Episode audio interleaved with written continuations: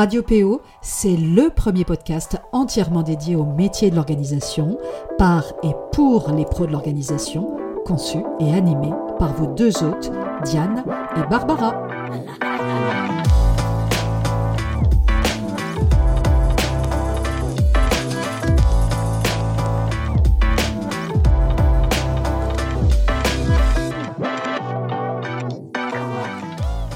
C'est parti pour un tout nouvel épisode du podcast Radio PO, la radio des pros de l'organisation. Barbara vous a parlé la semaine dernière de batch cooking et manifestement c'est un épisode que vous avez beaucoup apprécié si on en juge vos partages et vos commentaires. Alors aujourd'hui, j'ai choisi de vous parler à nouveau de l'ADEME et de l'opération Oser changer, mieux consommer, vivre plus léger qu'on a menée à temps et équilibre, vous le savez, euh, avec eux donc pendant plus de 18 mois. Et souvenez-vous, dans l'épisode 6 du podcast, je vous partageais donc les, les coulisses de l'opération. Alors, pourquoi vous parlez à nouveau de cette opération aujourd'hui?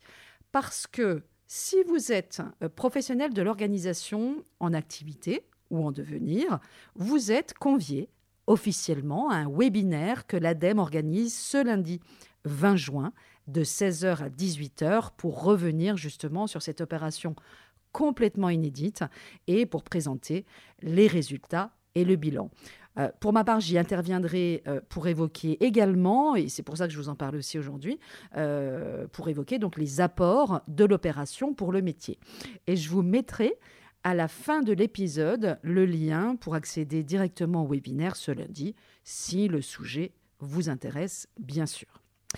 Mais d'abord, je suis très heureuse de vous partager l'interview d'Émilie Spesser, qui est référente consommation plus responsable justement au sein de l'ADEME, qui a été pendant 18 mois, et d'ailleurs qu'il est encore aujourd'hui, puisqu'on travaille encore ensemble, l'une de nos deux super interlocutrices à l'ADEME, puisque c'est à quatre, avec elle, mais aussi avec Marianne Bloquel, du même service qu'Émilie, qui est le service consommation et prévention, et Florian César, fondateur du cabinet Agathe, qu'on a copiloté cette incroyable opération. Alors, je vous replace un petit peu euh, le contexte de cette interview. L'ADEME nous avait demandé, à Barbara et à moi, de concevoir et d'animer un stand sur l'home organizing le dimanche 27 mars dernier à Angers, au siège de l'ADEME, dans le cadre d'une journée porte ouverte à l'occasion des 30 ans de l'ADEME.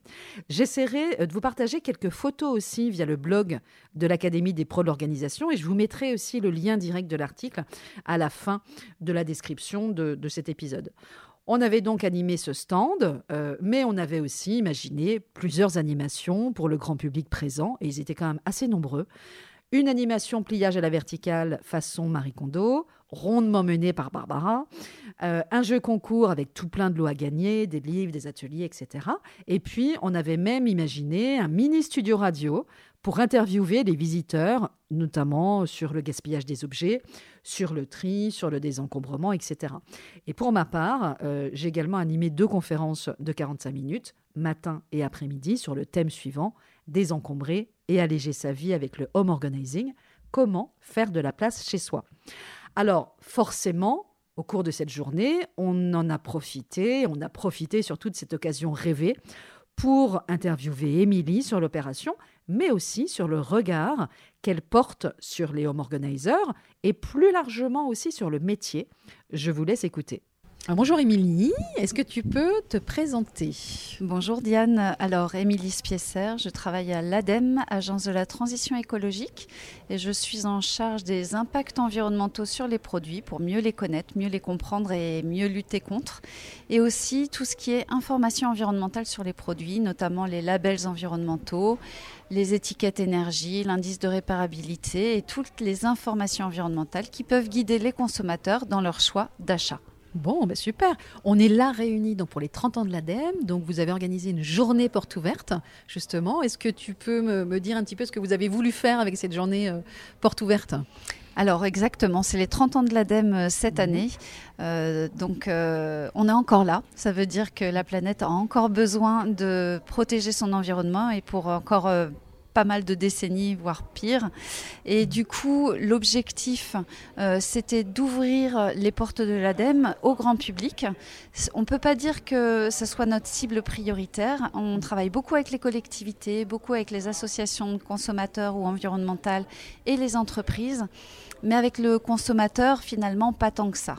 Euh, mais nous avons quand même une collection de guides grand public à destination des consommateurs pour qu'ils puissent changer leur comportement et aller vers des comportements plus sobres et plus vertueux pour l'environnement.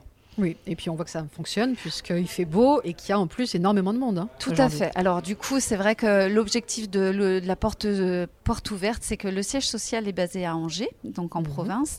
Et là, c'est l'objectif, c'est de montrer aux Angevins qu'il y a euh, l'ADEME sur leur territoire et qu'ils découvrent un petit peu nos activités, que ce soit sur la gestion des déchets, sur la consommation, sur la pollution des sols, aussi sur les énergies, l'alimentation, la qualité de l'air et que sais-je. Mhm, bon. Alors, on est aujourd'hui aussi là pour parler euh, de consommation plus responsable et plus sobre.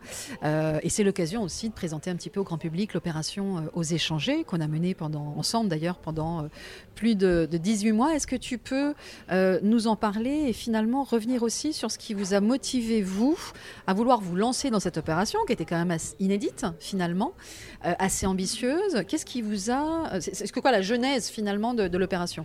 Euh, alors exactement, c'est une très très belle opération, mm. déjà il faut le dire, donc euh, oser changer. Euh, l'idée est venue finalement que chez nous, chacun d'entre nous, avons beaucoup d'objets qui qui sont là, mais dont on, ne se sert pas forcément. Et du coup, on s'est dit, mais comment sensibiliser finalement au changement de comportement les consommateurs? Mm. Et l'idée a germé petit à petit de rentrer finalement chez les gens et de voir ça avec eux. Donc on a décidé euh, de mm, se faire accompagner par euh, six home organizers, des spécialistes du rangement qui sont allés dans 21 foyers que l'on avait préalablement sélectionnés, des foyers diversifiés pour représenter un petit peu la population française. Et l'objectif, nous, pour l'ADEME, c'était finalement pas de désencombrer, trier ce qu'il y avait dans la maison des, des personnes, mais les amener à réfléchir à comment euh, finalement euh, ne pas conserver ces produits sans les jeter directement à la poubelle pour allonger leur durée de vie, et aussi euh, par la prise de conscience de leur consommation, s'interroger sur celle-ci. Donc en s'interrogeant sur leur consommation, aller vers une consommation plus responsable et plus sobre. Bon, est-ce que finalement, pour vous, cette opération est un succès et qu'est-ce que vous en retirez finalement, vous, au niveau de l'ADEME Comme enseignement, finalement, Tout à fait. Alors, euh, c'est un franc succès. C'est un énorme succès. Même euh, ça fait partie. Alors nous, c'est vrai qu'on regarde beaucoup les retombées euh, de la eh presse. les retombées presse sont quand même phénoménales. Un gros intérêt pour le sujet. et après, nous, ce, dont, ce que l'on va retirer de toute cette affaire, finalement, c'est qu'il y a beaucoup, beaucoup d'objets chez les uns et chez les autres qui ne servent à rien et qui pourrait être qualifié de gaspillage d'objets et qui pourrait surtout servir à d'autres personnes parce que en bon état, parce que euh, encore d'actualité et du coup ces objets dits dormants euh, restent chez les gens et ne servent à rien. Donc déjà, c'est cette prise de conscience euh, de tout un chacun. Et cette opération nous a servi, nous, ADEME, également à mieux communiquer sur, euh, je vais appeler ça les, les échappatoires ou les mmh. filières euh, pour euh, se débarrasser des objets qui ne nous mmh. servent plus.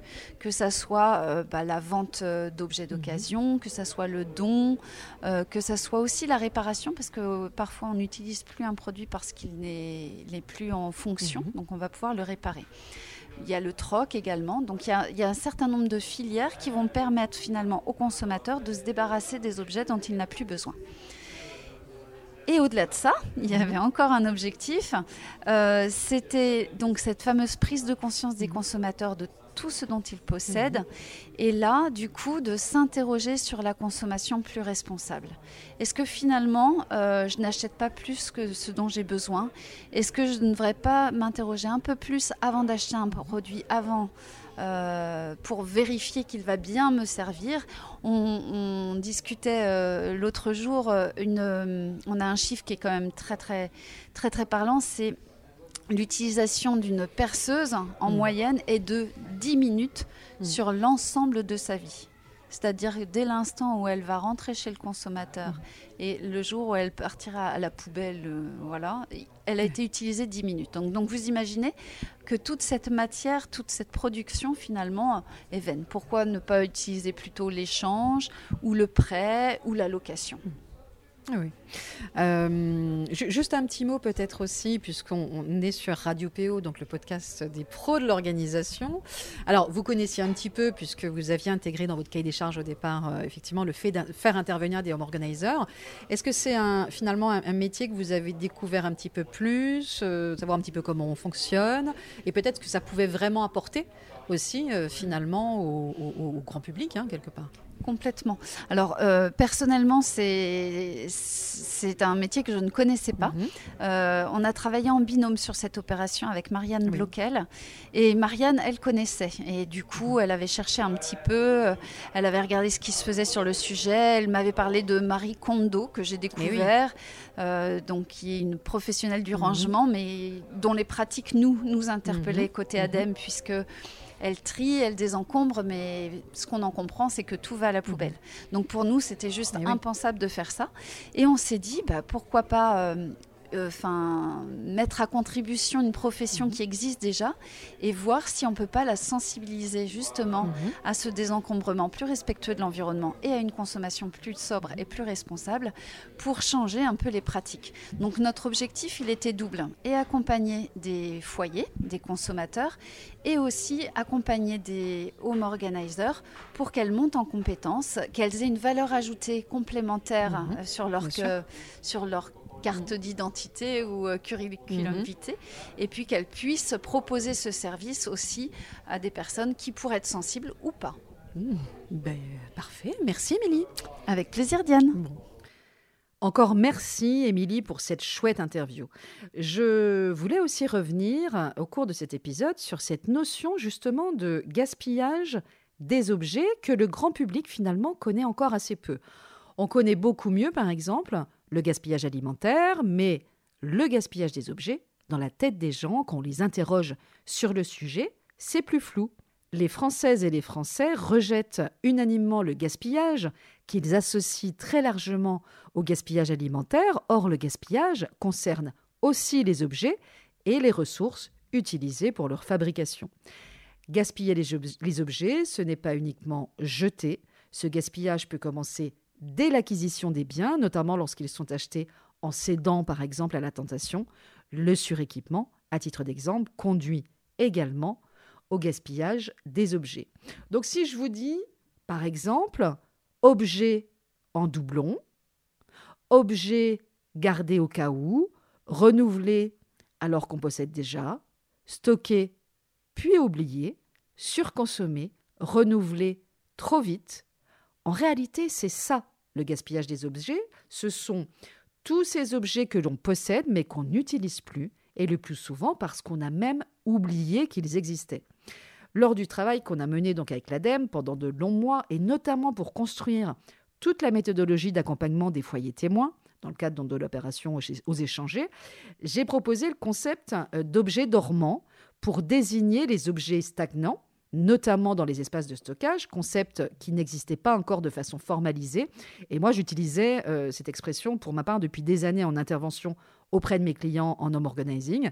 Et cette expression a été unanimement adoptée par l'ensemble de l'équipe, ADEME compris. Les objets dormants, si on veut les définir, s'opposent finalement aux objets dits actifs que l'on utilise concrètement, plus ou moins fréquemment au quotidien. Il s'agit donc des objets que vous n'avez plus vocation à utiliser, qui sont stockés dans un garage, dans un box, un grenier, un placard même, pourquoi pas un tiroir, et qui sont parfois oubliés. On dit qu'ils dorment finalement. C'est pour ça qu'on les appelle les objets dormants. Donc, pour en revenir à notre propos, surconsommer et stocker sont de réelles sources de gaspillage. Voici quelques chiffres sur le gaspillage des objets et vous verrez, c'est souvent plus efficace qu'un long discours pour prendre la mesure des enjeux. 630 millions d'euros de biens non alimentaires invendus sont détruits chaque année, même s'ils sont encore en bon état. En moyenne, le poids total de tous les objets accumulés chez nous est de 2,5 tonnes, c'est-à-dire le poids d'un éléphant, ce qui représente aussi 45 tonnes de matière mobilisée pour les fabriquer et dont l'impact environnemental pourrait représenter près de 25% des émissions de, de CO2 de la population. Autre chiffre, entre 54 et 110 millions de smartphones dorment dans nos tiroirs. Autre chiffre, les Français pensent posséder 34 appareils électriques et électroniques, les fameux 3E, euh, euh, par foyer. Ils en possèdent en réalité 99 en moyenne, donc, et dont 6 jamais utilisés. Alors, je continue. 10 minutes, c'est le temps moyen d'utilisation d'une perceuse tout au long de sa vie. Émilie l'évoquait justement dans son interview. 93% des vêtements des Français n'ont pas été portés l'an dernier. Et enfin, un dernier chiffre, mais il y en a plein d'autres. Je peux vous faire comme ça une liste très très longue. 88% des Français changent de téléphone alors que le précédent fonctionne. On a cherché à savoir, euh, pendant cette journée porte ouverte de l'ADEME, le 27 euh, mars dernier, ce que les visiteurs, justement, pensaient du gaspillage des objets. On les a interviewés. Et voici le témoignage, le témoignage pardon, de l'une d'entre eux. Et vous verrez, c'est très instructif. Alors, si je vous dis objet en doublon, est-ce que ça vous parle, justement, chez vous? Alors euh, oui, euh, je ne sais pas comment ça doit résonner euh, dans ma tête, mais objet en doublon, moi ça me fait penser à des brosses à dents par exemple, qui sont en soi des objets en doublon puisqu'on on est quatre dans le foyer, donc on a mhm. quatre brosses à dents. Mhm. Après, ça me fait penser à trois ballons qu'on a dans le garage. D'accord. Voilà. Un qui est plus ou moins euh, en bon état. Mhm. Et puis deux qui sont en bon état, mais qu'on sciemment qu'on a décidé de garder. Par contre. Ok. en fonction de l'usage. Du coup, c'est différent. Et si je vous dis le mot trop, alors ça peut être euh, en termes sur un plan matériel ou autre, hein, d'ailleurs. Donc la question, c'est à quoi ça me fait penser? Oui. Qu'est-ce que ça vous évoque le mot trop? Euh, alors, plein de choses à la fois. Euh, je pense qu'on vit dans une société de consommation. Donc, euh, pour moi, j'associe cette société de consommation à avoir toujours plus mhm. ou alors trop. Toujours trop. Mhm. en tout cas, moi, toujours plus m'amène à dire toujours trop. J'ai des chaises, j'en rachète d'autres, mhm. ou on se dit qu'on va en racheter d'autres, en racheter d'autres parce que ça ira mieux dans l'ambiance de la pièce, alors qu'en réalité, on n'en a pas besoin et qu'on les empile dans le garage. Euh, voilà, ça peut, ça passe par ça ou, ou des choses qu'on, des choses qu'on a, qu'on achète par impulsion et qu'on mhm. finit finalement par pas euh, utiliser. D'accord. Donc euh, oui.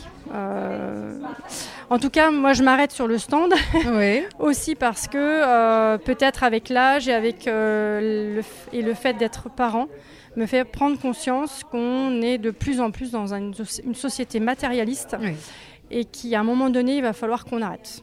Donc euh, pour arrêter, il faut aussi sensibiliser les gens et ça passe par nos enfants. Exactement. Voilà. Donc euh, moi, c'est ce qui m'a fait euh, m'arrêter devant le stand. Et, vous, il vous arrive justement de trier, de désencombrer oui. chez alors vous moi, je suis quelqu'un qui trie énormément. D'accord. régulièrement, bon, avec maintenant les gestes du quotidien, mhm. du tri, j'ai envie de dire des déchets, qui est déjà bien... voilà, ancré dans mhm. la société, mais aussi dans les pièces de vie donc euh, dans la chambre des enfants. Mhm. Régulièrement, voilà, je leur demande de faire du tri euh, dans leur jeu. Et voilà, pour épurer les pièces. Et puis euh, ce tri, soit on donne à des gens qu'on connaît, entourage proche ou pas, soit on les emmène maintenant dans les fameuses ressourceries. Mhm. Donc moi, je suis sensible à ça. Mais en tout cas, plus ça va, moins on jette. Bon, bah, super. C'est un peu le but de la démarche aussi, hein, de montrer qu'on peut aller sur un désencombrement C'est ça, même si en fait, nous, on est, enfin, moi, je suis d'une génération où on a été élevé à jeter. Mais euh, ce qui est rassurant, c'est que je vois que ça change. Donc, ça euh, on essaye de. Mhm. d'éduquer nos enfants à autre chose. Quoi. Bon, bah, très bien, eh ben, super, merci beaucoup. De rien. Merci, merci de à votre contribution.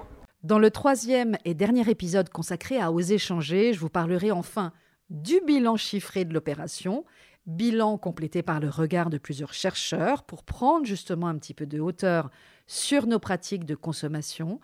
Et je reviendrai bien sûr sur l'apport important, pour ne pas dire considérable, de l'opération pour notre métier.